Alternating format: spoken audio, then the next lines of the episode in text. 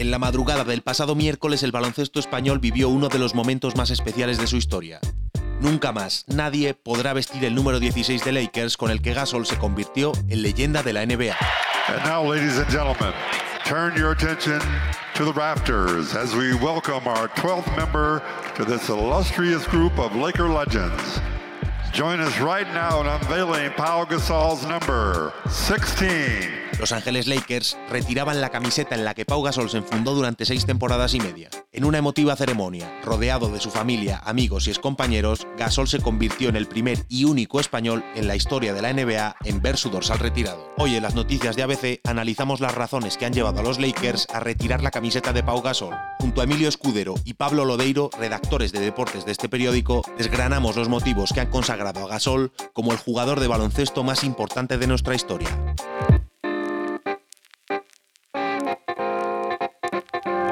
Buenas, Emilio, ¿qué tal? Hola, ¿cómo estáis? ¿Qué tal, Pablo? ¿Qué tal? ¿Cómo andamos? Bueno, vamos al lío. Vamos a analizar esos motivos, esas razones que han llevado a, a, Los Ángeles Lakers a retirar el dorsal número 16 de Pau. Vamos a remontarnos al principio de su carrera, más bien al principio de su carrera en la NBA, cuando sale el, elegido en el draft, ¿no? El español con un número más alto en el draft hasta entonces. Sí, el español con un número más alto en el draft hasta entonces, pero también hasta entonces el europeo, que había sido elegido más alto. Recordemos una época en la que costaba mucho, eh, no es la época actual, en la que hay, se ve mucho más el baloncesto europeo. Entonces, entonces era muchísimo más complicado sale elegido con el número 3 por Atlanta Hawks, que comete un error que imagino que todavía están lamentándose, que es traspasarlo en la misma noche del, draft y, y, juegan los Grizzlies, que estaban radicados en Vancouver, que luego eh, pegan el, cambio a, Memphis, que es la ciudad que donde hace casi toda su primera parte de la carrera y donde se hace un jugador, ¿no? Eh, donde vemos esa explosión eh, después de los primeros partidos apenas juega, sufre una explosión de juego brutal y también luego algo que es clave en, su carrera, sufre una explosión que es muy normal en los jugadores que van de Europa a Estados Unidos, una explosión física que transforma totalmente su juego. Sí, rompe todos los estereotipos muy pronto. Eh, una de las primeras jugadas clave de Pau Gasol en la NBA es mate a Garnett que Kevin Garnett eh, jugó en Minnesota Timberwolves por aquel entonces era un jugador que le tenía muy poco aprecio a los europeos, ¿no? incluso decía que olían mal uh -huh. y en uno de los primeros partidos que se enfrenta Pau Gasol le hace un mate y ya como que la gente empieza a tenerle este chico es diferente, ¿no? este chico tiene algo, uh -huh. Algo que no tienen los europeos que habían jugado quizás hasta ese momento en la NBA. ¿no? Un mate que recordemos que yo creo que en, en, llevó durante toda su carrera encima el propio Kevin Garnett y que desemboca en, hablaremos después, en esas uh finales que, que disputan eh, con Pau en Lakers y con él en, en, los Boston Celtics. Sí, sí, pero bueno, es muy interesante todo este, esto que hablamos del cambio físico, ¿no? de, de cómo evoluciona pero ya no solo a nivel muscular, a nivel atlético, sino incluso de apariencia física, ¿no? Se deja el pelo largo, bueno, llega siendo un crío eh, muy espigado, casi un espantapájaros, ¿no? Y de repente pasa 3-4 años en Memphis y se deja una barba enorme, pelo largo, pinta de mala leche, con perdón, sí. ¿no? Pero que es un cambio a todos los niveles. Esa primera temporada en Memphis es muy positiva, tanto que acaba siendo rookie del año. Y sin oposición, creo recordar, bueno, hablo un poco de memoria, que, que logra como el 95, el 97% de los votos, que es algo que es un, una barbaridad, además porque nunca antes había habido un jugador extranjero que tuviera ese honor. Hasta ese primer, eh, esa primera convocatoria o ese primer llamado al, al All-Star, ¿no? El primer español en, en lograrlo. Sí, o sea, ya es lo que dice Emilio, es prácticamente un encaje perfecto, ¿no? No, no hay ni una fisura en la carrera de Pau Gasol en la NBA. Llega, eh, elegido europeo más alto del draft, eh, luego eh, rookie del año, All-Star, estrella de la liga. Es como, es lo que decía, hay, había muchas dudas quizás aquí desde Europa, pero es un encaje prácticamente perfecto y una carrera que ha ido como la seda y que ha quemado etapas a una velocidad brutal.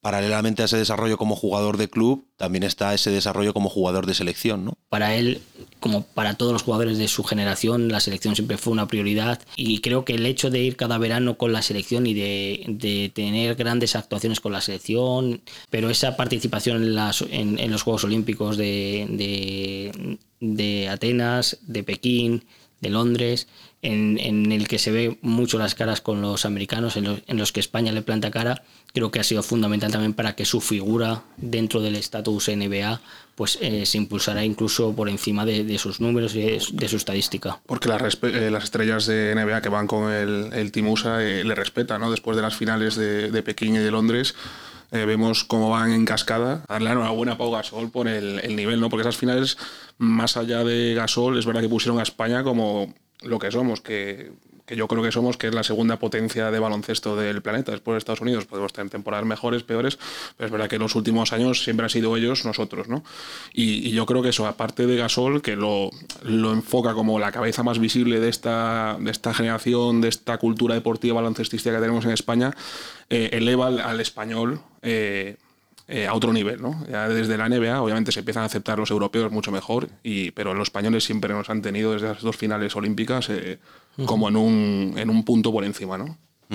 Ayer en, el, en, eh, la ceremonia de homenaje, en la retirada de, la camiseta de Pau, eh, veíamos a sus padres y veíamos también a sus hermanos, entre ellos Mark, que no, que es una figura creo que también importante en, en la trayectoria de Pau, principalmente por su, por su desembarco en Lakers, ¿no? Bueno, eh, a ver, la familia de Pau eh, ha sido muy importante en su carrera. Cuando decide dar el salto a la NBA, no lo dudan y se van todos a vivir a, Estados Unidos. Y creo que el hecho de tenerlos cerca eh, para él fue muy importante, pero es que también lo fue para Mark, que, era un jugador que, bueno, un chico que, bueno, el baloncesto, bueno, pues le gustaba. Por, el hermano de Pau, ¿no? Sí, bueno, siempre fue el hermano de Pau. Y bueno, recuerdo en, una entrevista que, hice cuando ya estaba jugando Mark en, los Grizzlies y, me decía que, que, tenía ganas de quitarse ese amenito de ser el hermano de y bueno, creo que finalmente lo, lo, lo, consiguió, pero ninguna duda. Eh, eh, el, el, hecho, la figura de, de Marc ha tenido mucha importancia para Pau porque siempre desde pequeños se picaban, querían ganar eh, y el hecho de que uno fuera muy bueno hizo que el otro también intentara hacerlo y creo que sin llegar al nivel de Pau, Marc ha llegado a hacer una carrera en la NBA que ha conseguido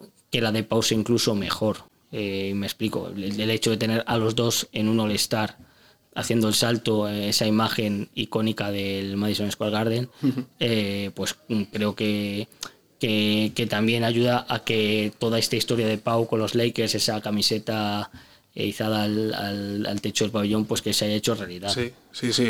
Para mí ha sido un viaje en familia, ¿no? Eh, han ido los dos cogidos de la mano y lo que dice Emilio un poco se han ido mejorando el uno al otro, pues esa capacidad competitiva y el gran, la guinda de este, este camino familiar que han subido los dos es que cuando Pau es traspasado de Memphis Grizzlies a Los Ángeles Lakers, una de las piezas que, que dan los Lakers son los derechos de Margasol, ¿no? que acaba, acaba en el otro del barco, que es verdad que luego a la larga salió genial y Marita tiene un carrerón en Memphis Grizzlies, pero es verdad que, que la prensa norteamericana lo tildó de, de robo.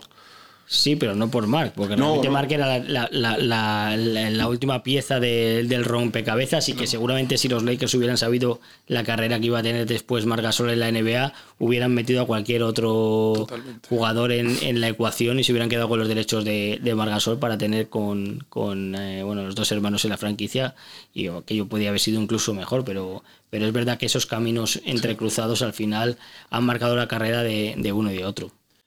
Otra de las figuras que sobrevoló y muy mucho además, tanto eh, la retirada como la propia ceremonia, es la figura de Kobe Bryant, ¿no? que era prácticamente un hermano para Pau. ¿Cómo de importante es Kobe en que ese 16 esté colgando en, encima del pabellón de los Lakers?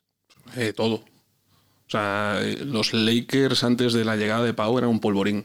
Eh, Kobe Bryant parecía que quería irse, incluso habló de irse a los Clippers, al equipo rival es casi un pecado para, para alguien de los Lakers eh, pensar en irse a los Clippers. Y, y, no ganaban, no ganaban desde que se ha ido Shaq. El equipo caía en picado. Es verdad que tenía a Kobe Bryant siendo uno de los mejores anotadores de la liga, los 81 puntos contra los Toronto Raptors, muchísimas exhibiciones, pero no era un equipo, no era un equipo contender, no era un equipo que optaba al campeonato.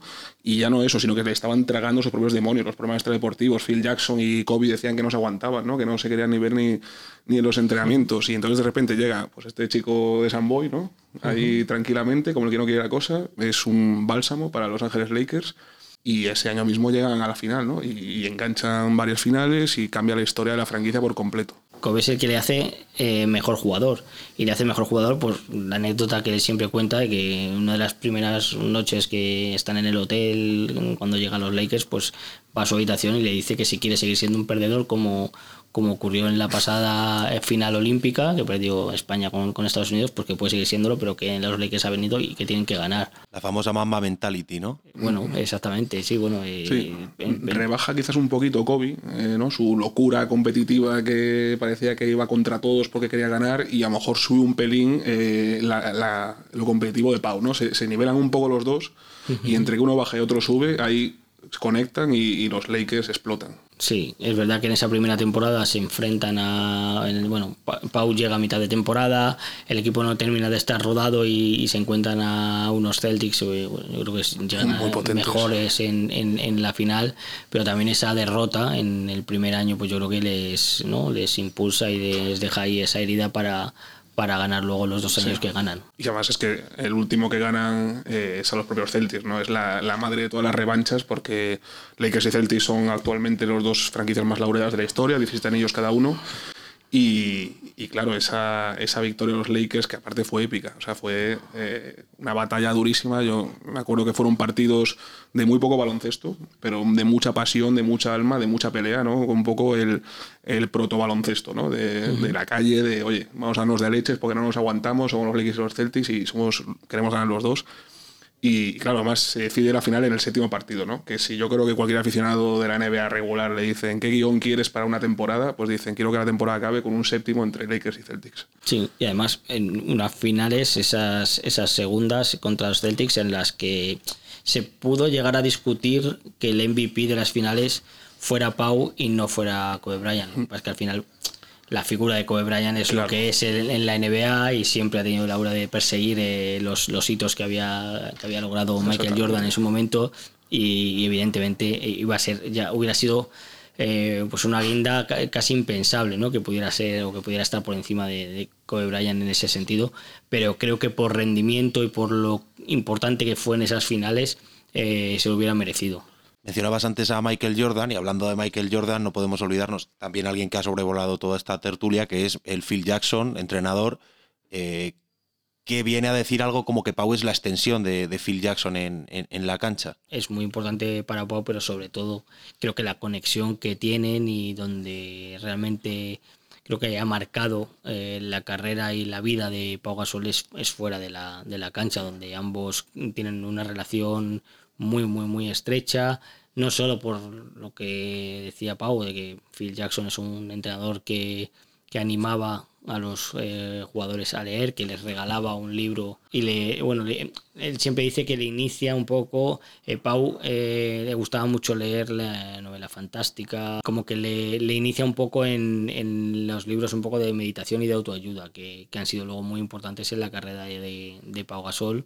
Él a lo mejor estaba un poco más solo, porque en Los Ángeles tampoco conocía a mucha gente, él siempre cuenta que pues eh, bueno, salía a cenar, iba mucho a la ópera porque conocía a Plácido Domingo, estaba viviendo allí, salía a cenar con él, pero le faltaba un poco lo que sí tenía en Memphis, que era un poco ese ambiente familiar que no tuvo en Los Ángeles y que, y que creo que Phil Jackson sí que fue una persona con la que, con la que tuvo ese, ese encaje, a lo mejor un poco más familiar o de convivencia. Mm y que si quizá el aterrizaje en Los Ángeles no fue el, el, mejor, sí que al final, a fuerza de las seis temporadas y media que está allí, se convierte en una persona clave en la comunidad, ¿no? O sea, una persona implicada en proyectos sociales, que ayuda, que sigue haciéndolo ahora desde, uh -huh. desde su fundación. Es que eh, Pau siempre lo ha sido, siempre, siempre ha querido ser parte de, del sitio donde ha vivido, donde ha estado y lo hizo desde el minuto uno en, en los Grizzlies, eh, con las visitas al hospital de St. Jude. Y en Los Ángeles, pues eh, fue un poco igual. En cuanto llegó, buscó un hospital donde pudiera colaborar, como, como hacía en, en, Memphis. Y luego, a través de su fundación, pues la fundación tiene una sede en España y una sede en Estados Unidos. Y a través de ella, pues luchar contra un problema importantísimo capital en Estados Unidos como es la obesidad infantil.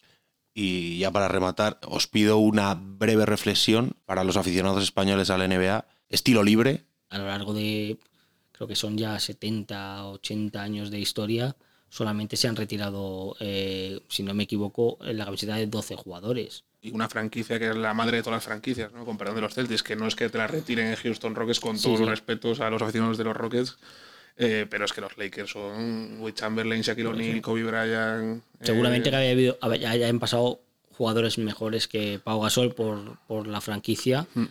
pero que no han tenido ese honor. No le puedo cambiar ni una coma a lo que ha dicho Emilio. O sea, es totalmente eso y que es muy bueno. Que Pau Gasol, es que no va a haber un jugador igual. Y si lo hay, no sé si lo veremos. Pues muchas gracias, Pablo Lodeiro, Emilio Escudero, un placer. Un placer. Más noticias. Este miércoles 8 de marzo la agenda política y social ha pasado por la celebración del Día de la Mujer, con multitudinarias manifestaciones en distintos puntos de España. Un 8M más crispado que nunca y con dos vertientes feministas enfrentadas, la del lado de la ministra Irene Montero y la del PSOE. Nuestra compañera en ABC, Gregoria Caro, informa desde la concentración de Madrid. Siete y media de la tarde, hace media hora que arrancó la manifestación oficial, la convocada por la Comisión 8M. Es la más multitudinaria porque es donde están involucrados la mayoría de asociaciones y colectivos feministas y es también donde marchan PSOE e Unidas Podemos, no en la cabecera porque es una movilización apolítica, pero sí dentro de la misma. Mucho apoyo a la ministra Irene Montero después de que ayer el PSOE sacase adelante la toma en consideración de la reforma de la ley del solo sí es sí con los apoyos del PP. La Generalitat consulta el modo en el que se usa el catalán en las pymes. El Govern pasa una encuesta a las pequeñas y medianas empresas para establecer un seguimiento del uso del catalán en ellas. En el formulario se hacen preguntas a los empresarios relacionadas con la lengua que utilizan con sus clientes y proveedores, la que usan vía telefónica o si tienen en cuenta el catalán a la hora de contratar personal. Algunas organizaciones como Impulso Humano han denunciado la iniciativa, alegando que puede haber también interesados en ser atendidos en castellano. Puedes escuchar cada día este boletín en abc.es y en o también pedírselo a Alexa, Siri y al asistente de Google. Para más información, ABC.